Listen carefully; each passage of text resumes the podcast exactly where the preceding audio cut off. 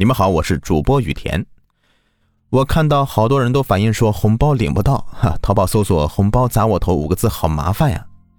那么现在呢，有个最便捷的方式可领取这个红包，就是在节目进度条下方的位置有一个小红车，你点一下啊，有一个商品，你们可以无视这个商品啊，主要是要领左下角那个红包的。这个红包不是说这款商品的优惠券啊，是现金红包。每天可领三次，金额可加，买你想买的东西。但是要提醒你们一句，这个红包呢是有期限的，不使用掉呢就会原路返回到我的账户了。如果说你双十一的期间呢刚好要买东西，那么正好就能用上了。可能有的人说，我怎么看不到这个红包啊？那肯定是你的喜马拉雅没有更新到最新版本。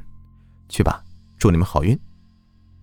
好了，我们来听今天的故事，来讲一个关于酒店的故事。我大学时候啊，学的是酒店管理，这酒店过年时候是最忙。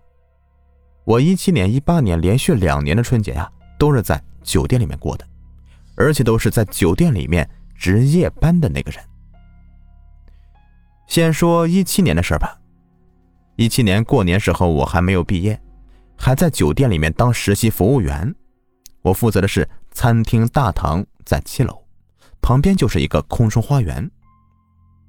嗨，说是服务员，其实就是在餐厅大堂里面走走逛逛，收收盘子。那时候啊，还没有资格进包厢呢。这个年夜饭呢，在大堂吃的人呢，其实不多，所以也比较轻松。就在那儿一直打量每一位来吃饭的顾客。有一位先生让人非常的印象深刻，我到现在都记得很清楚。他呢是坐在靠近这个空中花园门口的双人桌上，因为这个花园门口透风，而且暖气也吹不到，所以啊整个冬天都没有开放。直到这个年夜饭啊当天，怕人不够才开放的。这个人呢，他穿的是很精致的灰色西装，从侧面看过去啊非常帅气。重点是他手捧一束玫瑰，点了双人餐。但是目前呢，只有他一个人。我已经记不清楚他是什么时候到的，我只记得我去询问他的时候，就是一般酒店年夜饭呢八点半左右啊就会结束，所以过去问了一下他等的人还来吗？他没有直接回答我，而是问我要了四瓶啤酒。我第二次去问他的时候是九点五十左右。那时候店里的客人基本上已经走光了，只剩下他一个人还在捧花独酌。他给我的答复是：单已经结过了，等会儿就走。我们当时因为是大家工作都已经完成了，有很多人都过来围观他，他呢也不在意。我们对他的评价一直都是挺可怜的，一个人在这儿，也不知道在这个阖家欢聚的时候啊被谁放了鸽子。然后呢，就没有管他，自己去忙自己的事了。我也去后台帮忙准备打扫。之后啊，到了十点半，我们准备打烊的时候，我发现呢，他的花还留在桌子上，人却不见了。当时我们还没有多想，就是以为他人已经走了，就开始扫地、关灯、打开手机，迎接第一个值班的除夕夜。然后快到一点钟的时候吧，让我们两个人呢都意想不到的事情就发生了。一个人影从厅外花园走了进来，向我们说了声“新年快乐”。哎，之后呢转身走向大堂，消失在我们的视线里。我看得真切，这个人就是那个一个人吃年夜饭的那个人。我们赶紧的跑到花园那边。本意是想看看有没有什么少东西。走到一半，我跟另外一个同事啊，突然想起来，花园的门这几天呢，一直都是锁着的。这可把我们吓出了一身冷汗呢。但是我们还是没有往那方面想，认为他是躲在哪里我们不知道的地方。我们呢，还是怕他偷东西，所以赶紧给楼下的保安打电话。说人呢，应该是还没走远，看看监控，他在哪里？随后保安给的回答就是没有人。从他出门到我们给保安打电话，不过两分钟时间。从餐厅到电梯再到大堂门口，至少要三到五分钟。可这个人就是这么消失了。我跟同事赶紧商量，他留在那里看着，我下去看监控。其实是我胆子小。然后就在下面调出了几分钟前餐厅和花园的监控，发现呢，除了我们两个人之外，真的是一个人都没有。这个餐厅有一个监控的摄像头，针对着这个花园的入口，可以清楚的看到他孤独的背影。我又调到他十点二十左右起身离开的画面，只看到他站起身来，像是转身的向外走去，又像是转身走进了花园。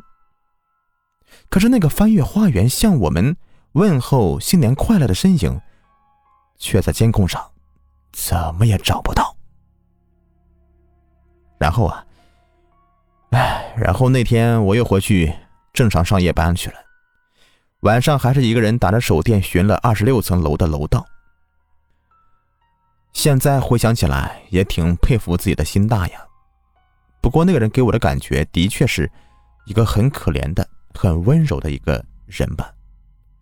这个人一定要打双引号，因为我也不知道。他到底是不是？接下来呢，就是一八年发生的事情了。这故事同样是发生在一八年的除夕夜，不过这时候呢，我已经坐进了办公室里，不需要在年夜饭当天当服务员了。这个年夜饭呀，毕竟是一个服务员一年之中最辛苦也最孤独的日子，所以我们就收拾结束以后啊。把我们所有的值班员工叫到了员工食堂聚餐。快十一点才开始，到一点多的时候吧，大家呢都已经喝的差不多了，开始准备攒一桌麻将。因为我年纪最小，喝的也最少，也不会玩，就被大哥们呢赋予一个任务，出去买烟。我呢就裹上衣服去旁边的二十四小时便利店去了。我当时工作地方是在月坛旁边，是一个管控挺严的地方。我出去的时候啊，正好一个胖胖的大爷就站在路中间，穿着红色的羽绒袄、灰色的卫裤，羽绒袄呢还没有拉上拉链，这里面是灰背心，满面红光啊，看起来很精神。他把我叫住：“小伙子，你知道？”这附近有哪儿卖烟的地方吗？大爷，现在太晚了，只有大街那边有二十四小时的便利店，离这也不远。我也要去买烟，您跟我一起去就行了。啊，不用不用，你过去啊，帮我带一包，我就在这儿等你。说着，他就向我塞了一张十元的纸币。那张十元的纸币啊，是我在日常生活中见过的最新的纸币，而且它是从口袋里面拿出来的，没有任何的折叠和褶皱。当时我就想，这张十块钱我得保存起来呀。当时天太冷了，酒店里的人呢在等得急，我也就赶紧跑到便利店呢买了三包中南海，两包同事的，一包大爷的。